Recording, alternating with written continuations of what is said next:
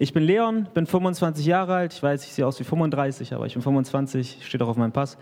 Und ähm, ich bin hier Teil des Jugendteams, bin, ähm, ja, darf ab und zu mal auch hier predigen und ähm, habe auch heute das Privileg wieder und ja, möchte gerne mit euch über ein bestimmtes Thema sprechen. Und zwar geht es um das Thema heute Christus anbeten. Und ähm, bevor wir in den heutigen Text, in den dritten Punkt unseres Leitsatzes C4U reinschauen, wollte ich noch einmal betonen, dass wir bereits zwei Punkte durchgesprochen haben, die wir in unseren Leitsätzen hatten. Und zwar war das einmal der Punkt Christus erleben und einmal den Punkt Christus nachfolgen. Und da hatten wir schon gute, tolle Predigten gehört, herausfordernde Predigten, die uns ähm, ja, zum Nachdenken gebracht haben. Und heute schauen wir uns ein weiteres Thema an, wie ich schon angesprochen habe, ein wichtiger und ein ebenso essentieller Bereich in dem Leben eines jeden Christen. Und zwar geht es um das Thema Gebet. Und deswegen ist die Predigt überschrieben mit dem Titel Christus anbeten. Und bevor wir gemeinsam den Text uns anschauen, wollte ich euch noch mal ein paar Fragen stellen. Und zwar, oft stellen wir uns selbst ja immer wieder dieselben Fragen zu diesem Thema.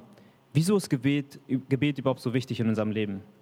Was gibt es ähm, im Gebet alles für Dinge, die ich in meinem Leben anbeten kann? Ähm, wie wird mein Gebet vor Gott eigentlich wirksam? Beziehungsweise, wieso bete ich schon so lange für eine Sache und es erfüllt sich einfach nichts? Und das sind vermutlich alles Fragen, die wir uns mal im Laufe der Jahre mal gestellt haben. Und das sind, dafür musst du kein Christ sein, dafür, das ist, jeder Mensch hat sich mal die Frage gestellt, wieso bestimmte Dinge, die man sich wünscht oder vielleicht aktiv gewünscht hat oder gebetet hat, wieso diese Dinge nicht passiert sind. Und ähm, wir denken vielleicht im Gebet, ähm, dass ja, Gebet zum Christenleben irgendwie dazugehört. Und deswegen muss es ja irgendwie für uns gut sein. Und wir hören immer wieder von unseren Pastoren, dass wir für unsere Kranken beten sollen. Wir ähm, hören von Menschen, die uns ihre Anliegen, ihre Nöte erzählen und wir versprechen ihnen, ja, ich bete dafür in der Woche, ich nehme das mit in den Alltag. Vielleicht sind wir selbst auch solche Personen, die anderen was anvertrauen und diese Personen sichern uns das zu. Ich bete für dich. Ähm, doch wie in allen anderen Dingen auch geht es Gott ähm, nie auch im Gebet um unsere äußere Haltung. Es geht dir nicht darum, dass wir ähm, eine äußere Haltung nach außen zeigen oder fromme Versprechen machen oder gute Absichten haben beim Gebet, sondern es geht ganz und gar, und zwar wie in jedem Thema auch, um dein Herz. Es geht darum, was macht dein Herz bei diesem Thema. Und da will ich euch nochmal die bekannte Stelle aus 1 Samuel Vers 16, äh, Kapitel 16, Vers 7 einmal vorlesen, wo steht, der Herr sieht nicht auf das, worauf der Mensch sieht, ein Mensch sieht, was vor Augen ist, der Herr aber das Herz an. Und vielleicht sitzt du hier gerade und du hast genau damit ein Problem. Dein Gebetsleben ist etwas eingeschlafen. Du betest vielleicht vor wichtigen Entscheidungen in deinem Leben oder generell einfach nicht mehr so häufig, wie du es früher vielleicht noch gemacht hast. Vielleicht fühlst du dich sogar bei den Gebeten so, als würdest du gar nichts spüren, wenn du betest. Du spürst nicht diese Demut, die du hast. Du spürst nicht, dass es irgendwie heilig ist oder so, sondern es fühlt sich einfach nicht richtig an.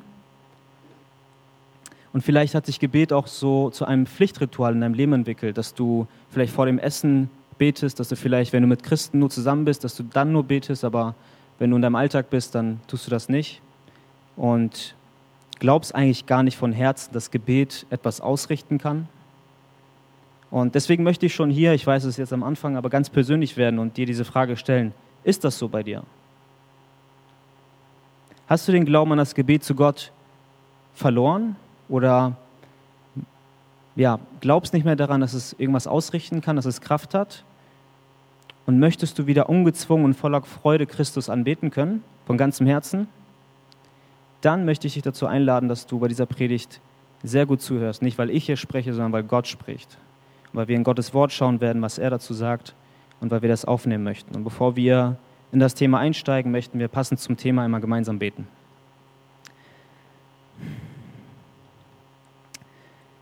Himmlischer Vater, ich danke dir dafür, Herr, dass so viele Leute heute erschienen sind, Herr. Ich danke dir dafür, dass sie hier sitzen und jetzt ja, in der nächsten halben Stunde zuhören werden, was du ihnen zu sagen hast, Herr. Ich danke dir dafür, dass du dich komplett, der du Gott bist, der du allmächtig bist, allwissend bist, dass du der Herrscher dieser Welt dich in diesem Buch offenbart hast, in der Bibel offenbart hast, Herr. Und ich danke dir dafür, dass wir alles, was da drin steht, ja, in unser Herz fallen lassen können. Dass wir auch zum heutigen Thema Gebet ja, deinen Willen herausfinden können, Herr. Und ich bitte dich einfach so sehr darum, dass du Offenheit schenkst, Herr, dass du ja, jegliche Vorurteile vielleicht ablegst, die, ja, die vielleicht der ein oder andere jetzt hat, wenn das, wenn das Thema Gebet angesprochen wird, dass du einfach Offenheit schenkst, dass wir gemeinsam in dein Wort reinschauen und letztendlich gemeinsam unser Ziel ist, ähm, erstens dir nachzufolgen, dich zu lieben, aber auch dir ähnlicher zu werden, Jesus. Und das ist unser Gebet, das möchten wir tun und wir möchten einfach immer mehr in dein Bild hinein verwandelt werden. Und ich bitte dich einfach darum, benutze mich, der ich hier schwach stehe, Herr, und einfach dein Wort einfach spreche, dass dein Wort wirkt, dass es in die Herzen reinfällt, ähm, dass alle, die hier sitzen und auch ich, einfach nochmal neu verblüfft sind von dem, was du uns in deinem Wort zu sagen hast. Und dafür danke ich dir, dass dein Wort wunderbar ist, dass es aus Tod lebendig machen kann und dass es einfach uns so ein Segen ist, unser ganzes Leben lang. Amen. So, lasst uns gemeinsam den Predigtext aufschlagen. Wir haben einen recht kurzen Text heute, der befindet sich in Johannes 4, Vers 24. Johannes befindet sich im äh, Neuen Testament, das ist das vierte Evangelium, sagt man das so, vierte Evangelium. Johannes 4, Vers 24. Ich lese einmal vor. Gott ist Geist und die ihn anbeten, die müssen ihn im Geist und in der Wahrheit anbeten. Ich sage es nochmal, Gott ist Geist und die ihn anbeten, die müssten ihn im Geist und in der Wahrheit anbeten. So simpel wie der Text heute auch ist, der nur aus einem Vers besteht, werden noch meine Punkte sein. Das heißt, für alle, die jetzt mitschreiben, habe ich drei Punkte fertig gemacht. Erstens, was ist Anbetung? Zweitens, wen sollen wir anbeten? Und drittens, wie sollen wir anbeten? Ganz einfache Punkte. Erstens, was ist Anbetung? Zweitens, wen sollen wir anbeten? Drittens, wie sollen wir anbeten? Logischerweise fangen wir mit dem ersten Punkt an. Was ist Anbetung? Was ist eigentlich Gebet? Habt ihr euch das mal gefragt? Was ist Gebet? Allgemein kann es wie folgt definiert werden. Ich habe jetzt mal verzichtet, die Wikipedia-Definition rauszuholen. Ich habe jetzt mal in der biblischen Dogmatik reingeguckt und da hat der Wayne Grudem geschrieben, Gebet ist persönliche Kommunikation mit Gott. Das ist natürlich eine sehr breite, gefächerte Aussage über, über das Gebet und Gebet kann ja noch in einzelne Teile oder Bereiche unterteilt werden. Dazu gehört beispielsweise auch Lobpreis. Das werden wir, denke ich, äh, nächste Woche von dir, André, hören. Ähm, Danksagung, Sündenbekenntnisse können auch im Gebet ähm, ja, verarbeitet werden oder dargebracht werden und so weiter. Es gibt zahlreiche Bereiche, zahlreiche Bereiche, die wir ähm, dort unterbringen können. Und Gebet ist auch immer damit verbunden, dass wir eine gewisse äußere Haltung haben. Also das heißt, Gebet kann zum Beispiel sein, wie, wie Paulus in Epheser 3, Vers 14 das macht, dass er beim Gebet die Knie beugt und als Zeichen einfach des Demuts, dass er vor Gott auf die Knie geht. Oder wir können auch äh, bei David sehen, im Psalm 5, Vers 4, dass er schon ähm, einen äußeren Umstand schafft, indem er am frühen Morgen schon aufsteht und sagt, Herr, am frühen Morgen sehne ich mich schon nach dir und möchte ungestört und ganz fernab vom Alltag einfach dort anfangen zu beten und in die Gegenwart Gottes zu kommen. Und ebenso ruft die Bibel nicht nur, wie wir auch schon in der Einleitung hatten, zu äußeren Umständen oder, ähm, ja, oder zu einer äußeren Haltung auf, sondern ähm, sagt uns auch, dass wir konkret für bestimmte Dinge auch beten können. Also ähm, beispielsweise werden wir aufgefordert, habe ich hier eine Auflistung, dass wir für unsere Könige Autoritätsträger beten sollen. Könige wären in diesem Falle unsere Bundeskanzlerin oder, oder die Leute, die Minister und äh, die ganzen Politiker, die eingesetzt wurden. Autoritätsträger. Für geistliche Führungspersonen, das heißt unsere Gemeindeleiter, unsere Pastoren, unsere Ältesten. Ähm, generell für unsere Gemeinde, das heißt für alle Leute, die der Gemeinde zugehörig sind, dass wir für diese Menschen beten. Für unsere Freunde, seien es Christen oder nicht Christen, dass wir für diese Menschen beten für Kranke, das heißt Menschen, die körperliche Nöte haben und vielleicht auch seelische Nöte haben, indem sie seelische Probleme haben, dass wir für diese beten. Und selbst für die, und da scheiden sich die Geister, da ist es, wo die Christen mit den Nichtchristen dann in den Konflikt kommen, dass wir selbst für die beten sollen, die uns verfolgen. Wir sollen für die beten, die uns hassen, wir sollen uns für die beten, wir sollen für die beten, die uns beneiden und für diese ganzen Menschen sollen wir beten. Und wir sehen einfach, was für ein breites Feld an Anliegen und Bereichen es gibt, die wir mit Gebet abdecken können. Doch bevor wir inhaltlich jetzt weiter einsteigen, vorab einmal die Frage, warum möchte Gott überhaupt, dass wir beten? Die Frage habe ich mir auch mal gestellt, weil ich mir gedacht habe, naja, Gott ist ja souverän. Wieso muss ich noch beten? Weißt du schon alles? Weißt doch alles, bevor ich es ausspreche. Weißt du doch schon, was ich sagen möchte. Wieso muss ich es dann noch aussprechen? Und ich möchte euch sagen, Jesus hat genau mit solchen Aussagen schon vor 2000 Jahren zu tun gehabt. Und auf die ist er auch eingegangen, und zwar in Matthäus 6, Vers 8, wenn ihr nachlesen möchtet, steht dort geschrieben, denn euer Vater weiß, was ihr benötigt, ehe ihr ihn bittet. Das ist das, was ich gerade angesprochen habe. Gott weiß doch schon, was passieren wird. Aber dann spricht er weiter und sagt, darum sollt ihr so beten. Wieso fordert uns Jesus trotzdem zum Gebet auf, obwohl er vorher sagt, dass der himmlische Vater eigentlich schon weiß, worum es geht und es, bevor, wir, bevor wir Sachen aussprechen, dass Gott eigentlich schon weiß, was wir sagen möchten. Und es dient nämlich nicht dazu, dass wir, ähm, dass es einfach nur darum geht, dass Gott ein allwissender Gott ist, dass er einfach schon vorher weiß, was geschehen wird und einfach sagen kann, ha, ich wusste das schon vorher. Darum geht es nicht, dass Gott das unter Beweis stellt. Es geht einfach darum, dass Gott nicht möchte, dass du einfach nur ein Kind Gottes bist, der wie ein Roboter fungiert und keine Gefühle hat, sondern Gott möchte eine persönliche Beziehung zu dir. Das ist, wieso es Gebet gibt. Das ist der Sinn von Gebet.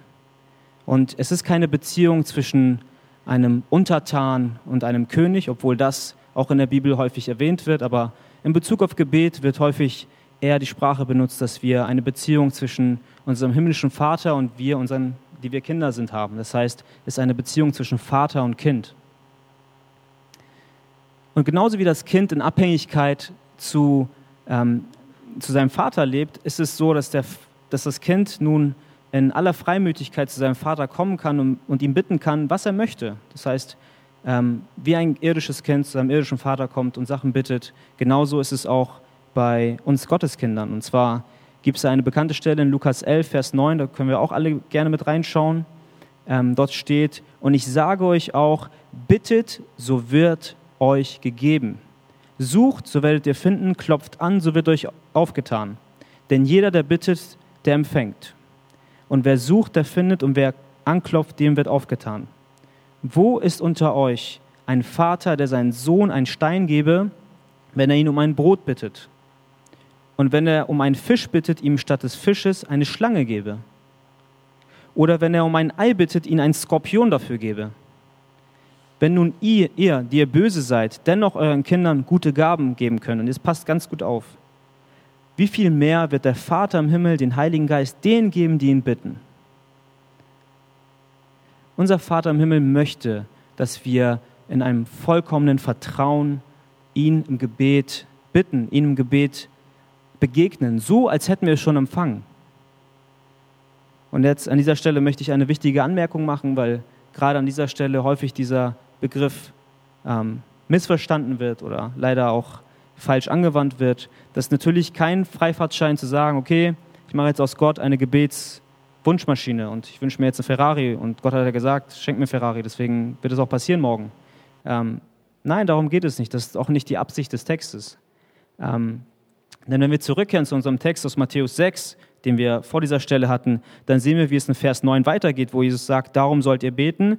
Und dann sagt er, unser Vater im Himmel, geheiligt werde dein Name, dein Reich komme, dein Wille geschehe, wie im Himmel so auf Erden. Unsere Gebete sollen immer daran Sinn und Zweck auch des Gebetes. Denn letztendlich weiß er, was gut ist. Wir wissen nicht, was gut ist. Wir können um Sachen bitten, die wir später bereuen werden, wenn wir sie bekommen. Und Gott weiß das. Und deswegen sagt uns Gott und deswegen sagt uns Jesus selbst, indem er den Menschen lehrt, wie sie beten sollen, betet um den Willen des Vaters. Gebet heißt also, eine persönliche Beziehung zu Gott zu vertiefen. Gebet ist aber auch, ein weiterer Punkt, eine Abhängigkeit. In Jesaja 55, Vers 6 heißt es: Sucht den Herrn, solange er zu finden ist. Ruft ihn an, solange er nahe ist. Um mit anderen Worten zu sagen, sucht die Gegenwart Gottes, solange er noch da ist. Klingt erstmal komisch, wenn wir sagen, okay, Gott ist ja ewig, Gott war schon ewig und wird doch ewig sein. Ähm, aber uns muss mal bewusst werden, dass Gebet nicht nur eine Möglichkeit ist, die wir nutzen können. Es ist nicht nur eine Option oder ein Angebot, was uns Gott irgendwann mal gemacht hat und uns gesagt hat, ja, wenn ihr Langeweile habt oder euch mal alleine fühlt, dann könnt ihr mal beten. Das ist nicht der Sinn und Zweck des Gebetes, sondern ähm, es ist ein Geschenk. Es ist ein Vorrecht, dass wir zum lebendigen Gott beten dürfen. Und vor allem ist es auch eine immer wiederkehrende Erkenntnis darüber, dass wir in Abhängigkeit zu Gott leben. Wenn wir häufiger ins Gebet kommen, dann werden wir merken, dass wir abhängig von Gott sind. Und jetzt stelle ich dir ein folgendes Gedankenexperiment mal vor. Stell dir das mit vor, einfach für dich, wenn du in dieser Situation wärst. Stell dir vor, du gehst zum Arzt. Dein Arzt macht dir klar in einer Diagnose, dass du eine Krankheit hast, die so gefährlich ist, dass du nur noch ein paar Stunden zu leben hast. Und wenn du nicht ein ganz bestimmtes Medikament einnimmst, eine Tablette, jeden Abend vor dem Schlafengehen, wenn du dieses Medikament nicht einnimmst, wenn du sie auch nur einmal vergisst, dann bist du tot.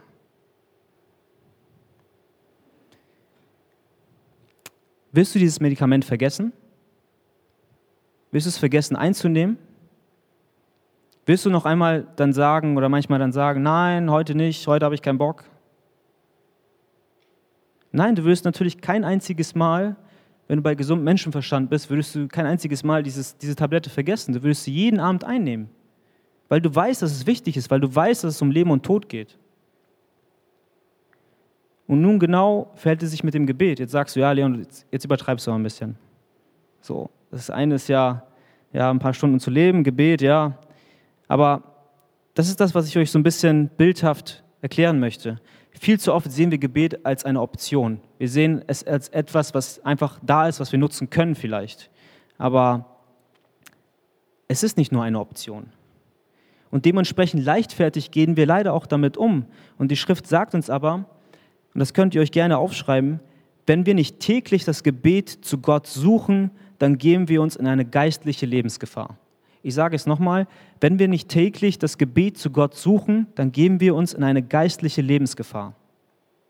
Wir werden vielleicht keinen physischen Tod sterben, wir werden nicht tot umfallen und einen Herzinfarkt haben, wenn wir jetzt am Morgen nicht gebetet haben. Das wird nicht passieren. Wir werden auch keine körperlichen Schmerzen wahrscheinlich empfinden. Das wird auch alles nicht passieren. Aber ich sage dir, es wird dir geistlich erschreckend schlechter gehen. Und du wirst dich von Gott entfremdet fühlen. Es ist genauso, wenn du eine Person längere Zeit nicht siehst, einen guten Freund. Kennen wir alle in der Schule. Wir haben einen guten Freund gehabt, mit dem waren wir früher cool. Und dann sieht man sich irgendwie die Jahre nicht mehr, weil der eine studiert das, der andere macht ein Auslandsjahr da und dann sieht man sich nicht und dann kommt man wieder zusammen und dann, wenn man zusammen ist, ist alles cool, aber wenn man dann wieder auseinander ist, dann lebt jeder, jeder wieder sein eigenes Leben. Und so soll das bei Gott und uns nicht sein. Es soll nicht nur eine Bekanntschaft sein, die wir jede paar Jahre mal machen. Deswegen lasst uns diese lebenswichtige Tablette jeden Tag nehmen, tagtäglich und uns eingestehen, und darum geht es in diesem Punkt, darum geht es, das ist die Pointe der Geschichte, dass wir abhängig von Gott sind. Dass wir ohne diese Tablette einzunehmen sterben würden, geistlich sterben würden. Also Gebet ist eine persönliche Beziehung, die wir zu Gott haben. Gebet ist eine Abhängigkeit, die wir zu Gott haben. Und ebenso ist Gebet eine Pflicht, die wir haben im Leben eines jeden Christen. Luther sagte einmal, ich habe so viel Arbeit, dass ich nicht auskomme, ohne täglich mindestens drei Stunden meiner besten Zeit dem Gebet zu widmen. Ich bin ganz ehrlich, Leute, ich bete nicht drei Stunden am Tag. bin ich ganz ehrlich zu euch. Und ich gehe mal ganz stark davon aus, oder wenn du es tust, dann heftig, aber ich gehe mal ganz stark davon aus, dass die wenigsten hier tun. Und was Luther hier auch sagen wollte, ist, glaube ich, nicht, dass er uns irgendwelche Zahlen an den Kopf wirft, dass du so und so viele Stunden an so einem Ort beten sollst, sondern es geht einfach nur darum, dass er uns vermitteln möchte, wie wichtig Gebet ist. Dass es etwas so Wichtiges ist, dass es ähm, je mehr Sorgen und je mehr Kummer wir in unserem Leben haben, dass wir mindestens genauso beten sollten in unserem Leben. Tun wir das? Martin Luther wusste das, dass es in seinem Leben ganz wichtig ist zu beten und deswegen tat er das auch tagtäglich. Der zweite Punkt. Wen sollen wir anbeten? In unserem Text heißt es ja in Johannes 4, Gott ist Geist. Also IST, Gott ist Geist. Nicht die andere Form von Essen, sondern Gott ist Geist. Damit ist nicht nur die dritte Person der Trinität gemeint, also der Heilige Geist, jetzt äh, Vater, Sohn Heiliger Geist, sondern beschreibt auch eine Eigenschaft und ein Wesen Gottes. Das heißt, ähm, wir können das in 1. Kolosser 15, ist glaube ich ganz gut beschrieben, dort steht, der Sohn ist das Ebenbild des unsichtbaren Gottes, der Erstgeborene, der über der gesamten Schöpfung steht. Oder an anderer Stelle in 1. Timotheus 6 heißt es auch über Gott, derjenige, den kein Mensch gesehen hat, noch sehen kann. Gott ist also eine Person, die nicht wie wir mit physischen Augen zu sehen ist, sondern er bleibt unsichtbar. Außer in der Menschwerdung von Jesus, als er auf dieser Welt gewandelt ist, aber jetzt für uns Christen, die wir heute leben oder für uns Menschen, ist Gott unsichtbar. Er ist also transzendent. Also ich weiß, es ist ein kompliziertes Wort, aber es heißt nicht von dieser Welt. Das heißt aus dem Jenseits. Doch wir können nun trotzdem, doch wie können wir nun trotzdem an etwas glauben, was wir nicht sehen können? Beziehungsweise zu etwas sprechen und zu etwas beten, was wir nicht sehen, was wir nicht spüren können, was wir nicht irgendwie mit unseren Sinn erfassen können. Und in Hebräer 11, Vers 1 wird uns dieses Phänomen des Glaubens, worum es eigentlich geht, dann erklärt. Und zwar steht dort, der Glaube ist die Wirklichkeit dessen, was man hofft und ein Nichtzweifel an dem, was man sieht, was man nicht sieht. Ich lese es nochmal vor. Der Glaube ist die Wirklichkeit dessen, was man hofft, und ein Nichtzweifeln an dem, was man nicht sieht. Das Gebet eines Gläubigen soll genau diese Wahrheit aus Hebräer 11 eigentlich widerspiegeln. Unser Gebet soll im Glauben geschehen und auch wenn wir mit unseren Augen vielleicht Gott jetzt nicht physisch sehen können und unseren Vater irgendwie nicht, unseren himmlischen Vater nicht sehen können, ist es doch so, dass es wunderbar an diesem Vers ist, dass wir dennoch nicht blind sind dass wir dennoch nicht Gott nicht sehen können, sondern wir können ihn geistlich sehen. Und zwar steht, doch im, steht dort in Hebräer 11 ein paar Verse weiter, in Vers 27, und zwar wird dort über Mose geschrieben, durch Glauben verließ er, Mose, Ägypten und fürchtete den Zorn des Königs nicht. Und jetzt ganz wichtig, denn er hielt sich an den, den er nicht sah, als sehe er ihn. Obwohl Mose Gott nicht sehen konnte, denn Gottes Geist, haben wir festgestellt, verließ er dennoch Ägypten, da er einen so starken Glauben daran hatte, dass Gott unsichtbar in seiner Form trotzdem da ist und er festen Überzeugung war, dass Gott ihm beistehen würde, dass er diesen Schritt gewagt, äh, gewagt hat und trotzdem losgegangen ist. Und wir wissen, das war kein kleiner Schritt. Es waren unzählige von Menschen, die er dort aus Ägypten herausgeführt hat und, und Gott hat ihn ausgewählt, dass er das tat und er hat das nur tun können, weil er wirklich geglaubt hat, dass Gott da ist. Und wie hat Mose diese Wahrheit in seinem Leben etablieren können? Genauso wie die ganzen anderen Glaubenshelden, die wir in der Schrift auch haben, äh, wo wir es auch durchgehend in der Schrift lesen können, durch regelmäßiges Gebet und persönliche Beziehung zu seinem Gott. Ich weiß, vielleicht habt ihr jetzt was Spektakuläres erwartet, aber das ist das, worum es eigentlich geht. Du kannst Gott ganz persönlich, genauso wie Mose kennenlernen, wenn du täglich betest und täglich liest und täglich diese Beziehung zu Gott suchst. Er musste von sich selbst wegschauen erstmal und auf Gott schauen und zu Gott beten, damit er seine Probleme verstehen kann, damit er ähm, wirklich Ruhe in Gott auch finden kann. Das hat Mose getan. Ich möchte euch eine ganz kurze Geschichte einmal vorlesen, ähm, ja, die mich zu diesem Thema ja schon nachdenklich gemacht hat. Und zwar, ähm, ein Christ ging eines Tages zu einem Therapeuten, da er große Probleme mit seinem Selbstwertgefühl hatte und er wusste eigentlich nicht mehr, was er machen soll. Er hatte schon zahlreiche Therapeuten ausprobiert und hatte sich auch schon Bücher durchgelesen und so weiter und er wusste einfach nicht, was er machen soll. Es machte ihn einfach kaputt. Es ging ihm nicht gut. Und nach mehreren Sitzungen bei seinem neuen Therapeuten, in denen der Mann von sich erzählte und langsam dem Therapeuten sich geöffnet hat, gab der Therapeut dem Mann nun eine Aufgabe für die nächste Woche mit, vor der nächsten Sitzung. Er sagte zu ihm, so, Sie haben nun so vieles über Ihr eigenes Leben und Ihre Probleme erzählt. Sie haben mir erzählt, was Sie an Ihrem Leben hindert, volle Lebensfreude zu empfinden. Sie haben mir erzählt, wo die Bereiche sind, wo Sie sich teilweise selbst im Wege stehen. Und vor allem haben Sie mir auch erzählt, dass Sie sich wünschen, dass Veränderung in Ihrem Leben stattfindet. Da frage ich Sie, wieso, wieso rufen Sie diese Veränderung nicht selbst herbei? Wieso erzählen Sie nicht, das Ihrem eigenen Ich.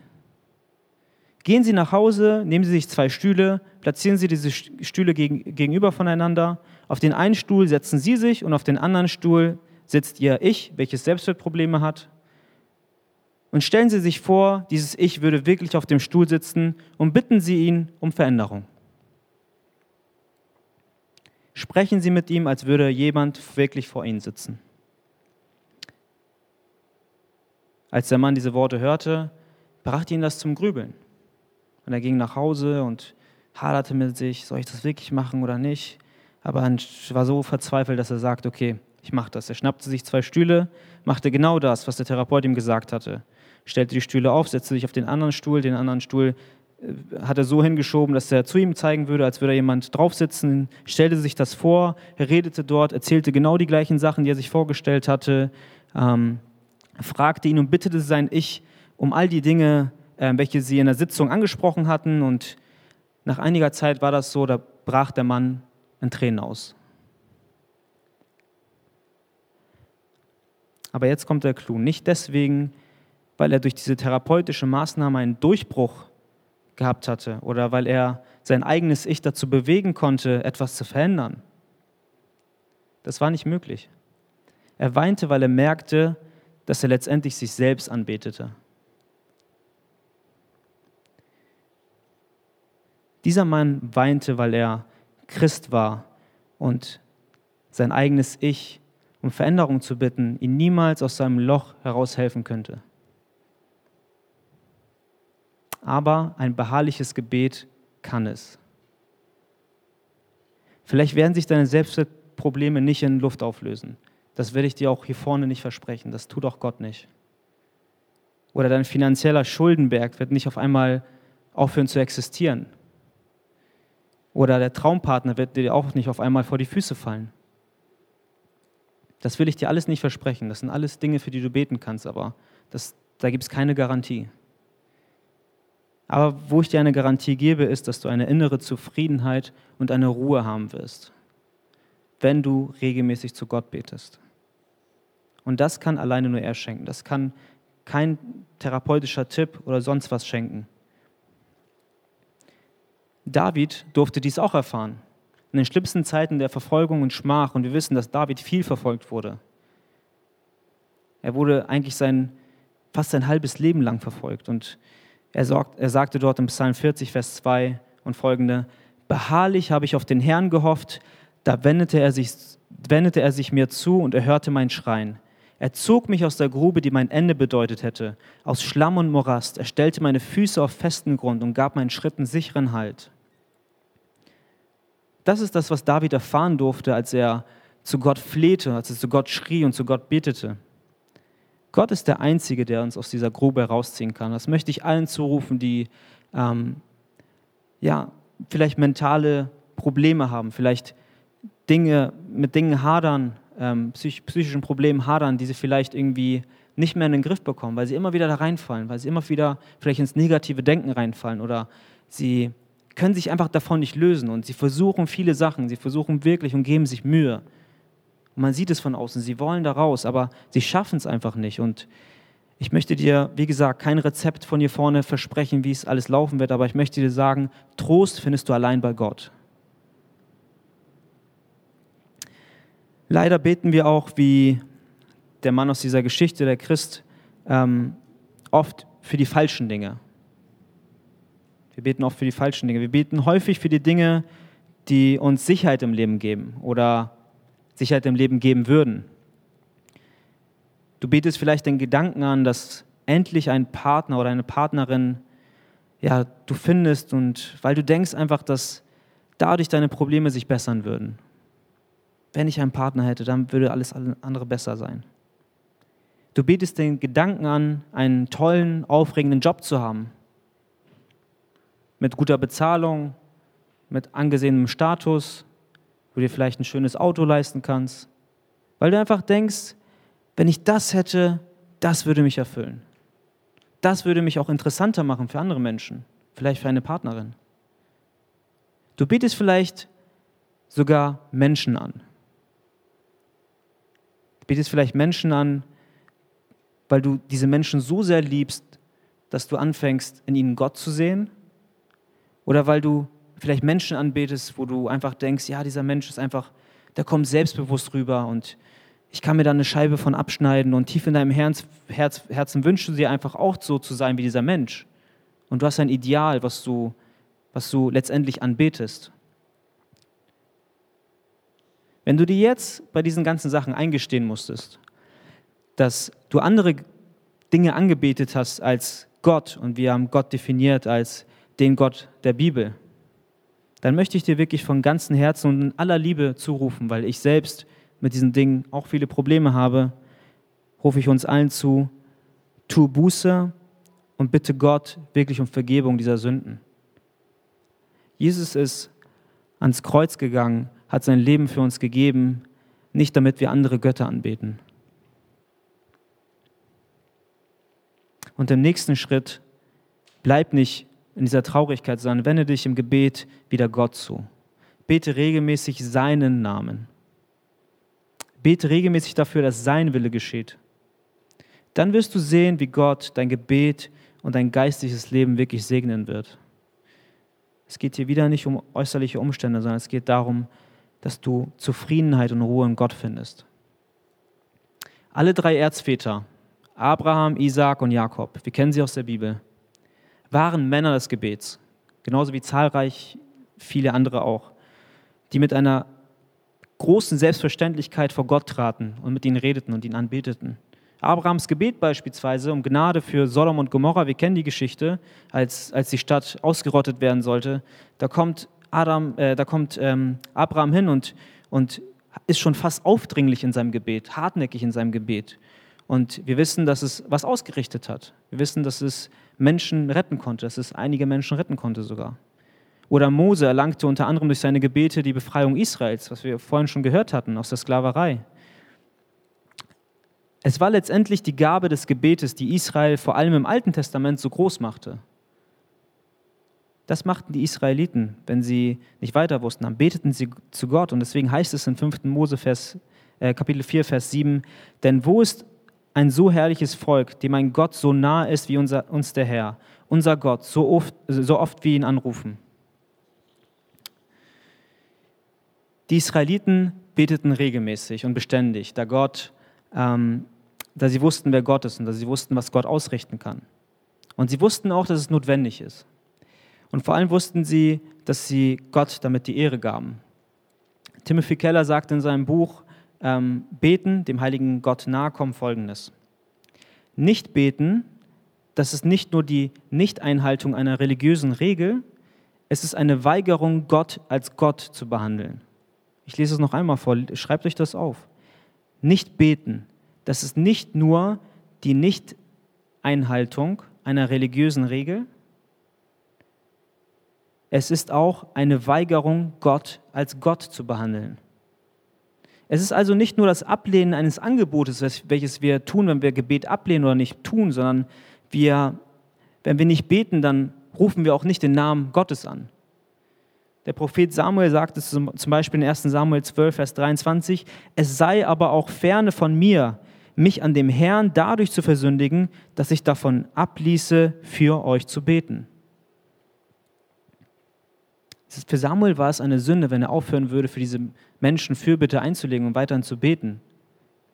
Oder König David verfasste einen Großteil der Psalmen, welches sich übrigens unglaublich gut auch als Gebetsbuch auch eignet, wenn ihr nicht wisst, was ihr beten sollt. Wenn, ihr, wenn euch die Worte nicht kommen, dann nehmt euch einfach einen Psalm, lest ihn durch und betet ihn einfach Vers für Vers vielleicht runter. Ähm, und zwar hat er auch oftmals den Ausdruck benutzt und sagte, zu dir Herr, der Gebet erhört. Das heißt, David wusste, dass dass sein Gebet nicht irgendwo in der Luft stecken bleibt oder irgendwo nicht weiterkommt oder irgendeine Signalstörung da ist und Gott hört das vielleicht nicht oder Gott möchte das nicht hören, sondern Gott erhörte die Gebete von David zahlreich, das wissen wir. Oder Davids Sohn Salomo, der den Tempel letztendlich auf, aufbaute, weihte diesen ebenfalls mit einem gewaltigen Gebet ein. Und ähm, in diesem Gebet bittet Salomo Gott hauptsächlich darum, ähm, dass er die Gebete, die zukünftigen Gebete seines Volkes erhören möge. Und er hofft auch darauf, und das ist auch sehr interessant, auch ein Aspekt unseres Gebets, dass Menschen aus anderen Nationen hören und, den Na und ganz kurz nochmal, hören und deinem großen Namen und zu diesem Haus hin beten. So hat das, ähm, so hat das äh, Salomo bezeichnet. Er wollte, dass andere Menschen auch letztendlich sehen, wer Gott ist. Deswegen ähm, wünschte er sich auch, dass ihre Gebete von den anderen gehört werden. Und wie können wir das auf uns heute übertragen? Ähm, wir können das übertragen, indem wir beispielsweise, wenn wir mit unseren Kollegen bei der Arbeit essen oder an der Schule essen, dass wir nicht auf unser Gebet vor dem Essen verzichten, wo ich weiß, dass ganz viele von uns ein Problem damit haben, sondern dass wir es trotzdem tun, auch wenn es vielleicht sich komisch anfühlt, auch wenn wir vielleicht einfach diesen Moment nicht ertragen können, dass die Leute uns vielleicht komisch finden oder sagen, oh, der Jesus-Freak und so weiter. Macht es trotzdem.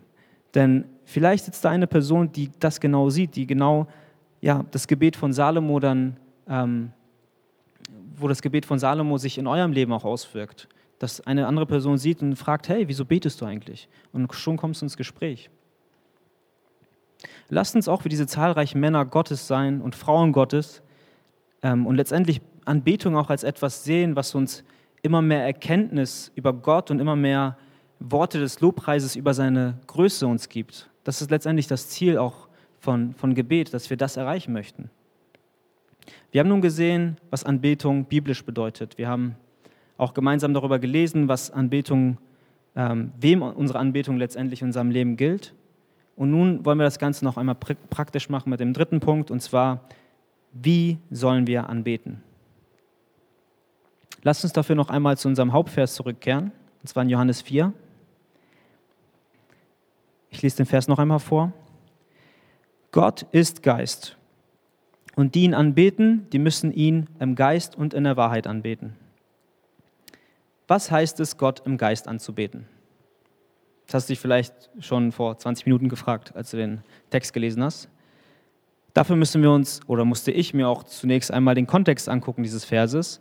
Und dafür gehen wir einige Verse zurück. Und ähm, vorab, bevor wir den Text lesen, einmal der Kontext erklärt. Es handelt sich hierbei um die Geschichte, als Jesus nach einer langen Reise sich an einen Brunnen hinsetzte. Der Brunnen Jakobs steht wahrscheinlich bei euch.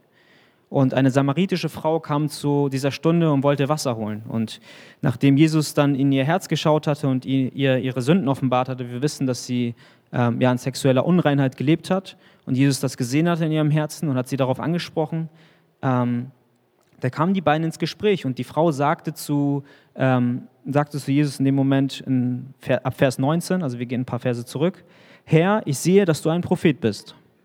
Unser, unsere Väter haben auf diesem Berg angebetet und ihr sagt, in Jerusalem sei der Ort, wo man anbeten soll. Jesus sprach zu ihr, Frau, glaube mir, es kommt die Stunde, da, äh, da, ihr weder auf dem Berg noch in Jerusalem den Vater anbeten, anbeten werdet. Ihr wisst nicht, was ihr anbetet. Wir wissen aber, was wir anbeten, denn das Heil kommt von den Juden. Aber es kommt die Stunde und ist schon jetzt, da die wahren Anbeter den Vater im Geist und in der Wahrheit anbeten werden. Denn er, denn er Vater, denn der Vater sucht solche als, als seine Anbeter. Gott ist Geist und die ihn anbeten, die müssten ihn im Geist und in der Wahrheit anbeten. Unser Vers wieder. Die Frau sagte zu ihm, ich weiß, dass der Messias kommt, der Christus genannt wird. Wenn dieser kommt, wird er zu uns alles verkünden. Jesus sprach zu ihr, ich bin es, der mit dir redet. Die samaritische Frau ging davon aus, dass Gebet nur an einem bestimmten Ort zu vollziehen ist. Deswegen argumentierte sie auch mit Jesus und sagte, meine Vorfahren haben auf, haben auf diesem Berg da gebetet und ihr betet auf, in Jerusalem. Und da kam es zu einer Diskussion und offensichtlicherweise wollte die Frau ablenken von dem, was Jesus vorher gesagt hatte. Und Jesus und konfrontierte Jesus mit diesem Thema. Und Jesus sagte aber, und das lesen wir in Vers 21, das glaube ich, ähm, es kommt die Stunde, da ihr weder auf dem Berg noch in Jerusalem anbeten werdet. Jesus erteilt dieser Frau eine wichtige, aber lehrreiche Lektion. Anbetung muss nicht an einem bestimmten Ort stattfinden, unter einem bestimmten Dach mit bestimmten Leuten, sondern Anbetung kann überall stattfinden. Und viel zu häufig ist das leider das Problem auch unserer Menschheit, dass wir ähm, uns vorstellen, dass wir nur unter dem Dach einer Kirche oder auch in den anderen Religionen und, unter dem Dach einer Synagoge, unter, unter dem Dach einer Moschee ähm, zu Gott beten können. Und der Gott der Bibel sagt, ähm, du kannst mich überall anbeten. Ich weiß, es gibt im Alten Testament ähm, Verse und Abschnitte, wo Gott Gebet vorschreibt, aber die ihr hier heute sitzt, kann ich euch zurufen, ihr könnt beten, wo ihr wollt. Es gibt keine Eingrenzung und wir müssen auch aufpassen, dort Eingrenzungen zu machen, denn wenn wir sagen, wir können nur unter diesem, unter diesem Dach zu Gott beten, wir können nur beten, wenn wir in der Arche sind, beispielsweise, dann machen wir Gott klein, weil dann sagen wir, Gott ist nur hier. Und wenn wir dann aus der Tür rausgehen, ist Gott vor der Tür nicht mehr da. Das heißt, Gott ist nicht allgegenwärtig. Wir können Gott nicht mehr anbeten. Und so ist es nicht. Unser Gott ist nicht beschränkt auf ein Haus, sondern er ist allgegenwärtig. Und ebenso sollen wir in der Wahrheit anbeten. Das ist der letzte Teil des Verses. Unser Gebet soll also nicht den Inhalt dessen tragen, was wir für die richtige Wahrheit halten. Wir sagen, ja, aber es ist für mich gut. Also ich weiß nicht, ob ihr es mal gehört habt, wenn ihr anderen Leuten mal erzählt habt, dass ihr Christ seid, dann heißt es häufig so, ja, ich freue mich für dich, ist gut, aber für mich ist das nichts. So, ich glaube an was anderes, ich glaube an meine Wahrheit oder ich glaube an nichts oder ich glaube, weiß nicht und so weiter. Also es wird häufig dann gesagt, ähm, ja, das, was ich für richtig halte, in der Welt vor allem, das, was ich für richtig halte, das ist meine Wahrheit. Und dieser Text meint hier, wenn wir sagen, wir wollen in Wahrheit anbeten, dann heißt das in vollkommener Übereinstimmung zum Wort Gottes. Das muss vollkommen das widerspiegeln, was in diesem Buch steht. Wenn du etwas betest, was außerhalb dieses Buches ist, dann wird dein Gebet nicht ausreichen. Dann wird dein Gebet nicht bei Gott ankommen. Wenn du betest, dass Gott dich ganz reich macht, weil du von Menschen angesehen werden willst, dann steht das nicht in diesem Buch. Gott hat nicht gesagt, dass dich das glücklich macht oder dass es der Sinn und Zweck deines Lebens ist. Und dass wir eine Wahrheit anbeten sollen, heißt auch, dass wir Heuchelei vermeiden sollen. Dass wir jede Maske beim Gebet ablegen sollen. Und Jesus tadelte die Pharisäer sehr hart für ihre Art und Weise, wie sie beteten. Zwar sagt er in Matthäus 23, Vers 5, alle ihre Werke aber tun sie, damit sie von den Leuten gesehen werden. Sie machen ihre Gebetsriemen breit und die Säume an ihren Gewändern groß. Sie lieben die Ehrenplätze bei den Gastmählern und die ersten Sitze in den Synagogen. Sie beteten nicht in der Wahrheit zu Gott, sondern taten alles, um die Anerkennung oder das Ansehen von den Leuten zu bekommen. Und das Traurige ist, vielleicht dachten sie sogar, dass sie Gott damit beeindrucken können. Und deswegen möchte ich auch dich herausfordern, uns alle herausfordern und dich einmal fragen, was ist deine Herzenseinstellung, ähm, die du beim Gebet hast, wenn andere Menschen dabei sind?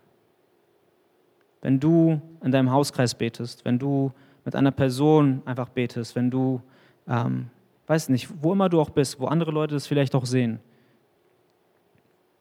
Was ist deine Herzenseinstellung? Hast du das Anliegen, Gott wirklich in Wahrheit zu begegnen? Oder achtest du lieber darauf, was Menschen um dich herum von dir denken und passt dein Gebet ihren Vorstellungen und ihrer Sprache sogar an, um ihnen zu gefallen? Und um zu verstehen, wie wir beten sollen, müssen wir auch feststellen, dass die Anzahl oder Länge oder Wortwahl unserer Gebete überhaupt unser Gebet überhaupt nicht besser machen kann. Es kann nichts darauf ausrichten, es kann Gott überhaupt nicht beeindrucken, das, was wir sagen, indem wir geschwollener sprechen. Und häufig stellen wir uns das Ganze so vor. Wir würden einen gewissen Input reingeben und dann bekommen wir draußen dann irgendwo den Output dann wieder raus. Und deswegen ähm, fragt ihr schon vielleicht, wieso dieser Trichter hier die ganze Zeit steht. Oder ihr habt es gar nicht gesehen, weiß ich nicht. Ähm, ich habe diesen Trichter mal mitgebracht, um euch eine Illustration mal zu zeigen. Und zwar ist es oft so, dass wir uns vorstellen, ähm, dass wir viel Input geben müssen. Das heißt, viel Input heißt regelmäßiges Gebet demütiges Gefühl entwickeln während des Gebetes, Heiligkeit fühlen, eine bestimmte Redegewandtheit oder Worte benutzen, fromme Worte an den Tag legen. Und das tun wir hier oben rein. Und dann denken wir, irgendwann kommt dann auch ein Output raus. Das heißt, Gott erhört die Gebete irgendwann. Und irgendwann kommt das hier raus. Und so ist es auch bei mir im Beruf, im Vertrieb. Ich arbeite im Vertrieb, das heißt im Fitnessstudio, da sage ich mal, hast du da ein Ziel von zehn Neuverträgen diesen Monat machen sollst und dann heißt das, okay, jetzt rechnen wir mal hoch, wie viele, blablabla. du brauchst 100 Leute, musst du draußen auf der Straße anschnacken, damit du am Ende zehn Verträge machen kannst. Das heißt, es rechnet sich dann runter. Dann rufst du davon die Leute an, dann gehen ein paar ran, ein paar wieder nicht und so weiter. Und so rechnest du das runter und hast dann einen bestimmten Output reingemacht, um dann einen bestimmten Input rauszubekommen. Aber ist das Gottes Vorstellung, wie Gebet sein soll? Und auch wenn, das, wenn der Vergleich ein bisschen hinkt, will ich euch das trotzdem mal zeigen. Gott anzubeten ist eine ganz andere, ist eine ganz andere Nummer. Wir drehen das Ganze um. Wir kommen nämlich mit wenig. Und das trifft auf uns alle zu. Wir kommen mit unregelmäßigem Gebet. Wir beten viel zu wenig. Und manchmal haben wir sogar eine unzureichende und eine schwache Wortwahl. Und vielleicht wissen wir gar nicht, was wir manchmal sagen sollen. Und vielleicht ist es auch so, und ich glaube, das trifft auf uns alle zu, dass wir nicht immer mit einem super demütigen Herzen auf die Knie gehen, um Gott anzubeten. Aber ich sage euch, wenn der Input, der hier durch das, durch das kleine Loch hier reinkommt, ehrlich ist, dann wird Gott, der uns in seiner Gnade überschüttet, einen großen Output schenken, was, dort, was, was da unten dann rauskommt. Das ist ein schwaches Bild, was ich euch jetzt zeigen wollte, auf das, wie Gott mit uns umgeht, indem wir mit wenig kommen, ihn anbeten, ihm wenig geben, aber Gott schenkt Großes. Und ähm, das sollte, ja, das sollten wir vielleicht im Kopf behalten, wenn wir weiter auch in der Woche ins Gebet gehen. Und das Lobpreisteam kann schon gerne mal nach vorne kommen. Ähm, ich komme nämlich jetzt zum Schluss. Ich sehe schon, die einen oder anderen können nicht mehr. Ich möchte zum Schluss noch einmal ein paar praktische Tipps geben, was Gebet ist oder wie man Gebet auch alltäglich und praktisch machen kann. Weil vielleicht gibt es hier Menschen, die hier sitzen und vielleicht kommen sie Woche für Woche zur Gemeinde oder vielleicht sind sie zum ersten Mal heute in der Gemeinde oder vielleicht ähm, sind sie schon seit Jahren in der Gemeinde und sie wissen aber nicht wirklich oder fühlen sich nicht sicher darin zu beten. Die sagen, ja, ich traue mich noch nicht so. Ich weiß noch nicht, wie ich richtig bete. Lass uns darüber, ähm, dafür das Gebet unseres Herrn raussuchen. Und zwar ist es das bekannte Gebet des Vaterunser aus Matthäus 6, Vers 9 bis 13. Ähm, ich lese es jetzt nicht nochmal vor, aber ihr kennt das alle. Das Gebet, was Jesus ähm, uns gibt und uns einen einfachen Aufbau gibt. Erstens, es beginnt damit, dass wir eine persönliche Anrede Gottes haben. Vater, der du bist im Himmel. So beginnt unser Gebet. Das zweite ist, es geht weiter mit dem, mit dem Gebet um Gottes Willen und unsere persönlichen Anliegen. Das heißt, wir sagen, Vater, der du bist im Himmel, geheiligt werde dein Name, dein Reich komme, dein Wille geschehe, wie im Himmel, so auf Erden. Unser tägliches Brot gib uns heute und vergib uns unsere Schuld, so auch wir vergeben unseren Schuldigern. Und führe uns nicht in Versuchung, sondern erlöse uns von dem Bösen. Und dann kommen wir zum dritten Punkt. Und zwar endet das Ganze mit Lobpreis und Dank an Gott. Denn dein, äh, denn dein ist das Reich, die Kraft und die Herrlichkeit in Ewigkeit. Amen. So einfach können wir unser Gebet aufbauen. Es ist ein ganz simpler und schlichter Aufbau. Nenn erstmal Gott beim Namen, genauso wie du eine Person ansprichst und sie erstmal beim Namen ansprichst. Dann bittest du um Gottes Willen. Dann bittest du um die Anliegen, die dir auf dem Herzen liegen, die in Übereinstimmung mit dem Wort Gottes sind. Und dann preist du noch einmal Gott dafür, was er schon alles in deinem Leben getan hat. Und wenn du Christ bist, dann weißt du, was Gott in deinem Leben getan hat. Und genauso können unsere Gebete auch sein. Sie müssen nicht bestimmte Redewendungen enthalten und auch nicht einen gewissen Standard, geistlichen Standard äh, erfüllen. Und das sage ich auch für alle, die vielleicht ein bisschen schüchterner sind, wenn wir zusammen beten, in einer Gruppe oder in Kleingruppen und so weiter. Seid nicht schüchtern, betet einfach. Es geht nicht darum, dass ihr die super Worte raushaut oder dass der Vorgänger für euch irgendwie viel cooler gebetet hat und ihr euch nicht traut. Darum geht es nicht. Es geht um euer Herz. Und die einzigen Kriterien, die ihr braucht, um ein gottesfürchtiges Gebet zu haben, sind, und das kommt aus unserem Text, im Geist und in der Wahrheit anbeten. Das ist das Einzige, was ihr braucht. Mehr nicht. Also Gebet ist ein essentieller Baustein im Leben eines jeden Christen. Und deswegen möchte ich auch diese Predigt mit den Worten von Martin, Martin Luther beenden, ähm, in dem, wo er sagte, Christen, die beten, sind wie Säulen, die das Dach der Welt tragen. Und ich möchte, dass wir alle ähm, solche Christen sind, dass wir das Dach der Welt tragen, dass wir das Dach dieser Gemeinde tragen, dass wir das Dach von Hamburg tragen, dass wir in unserem Gebet Säulen sind. Amen.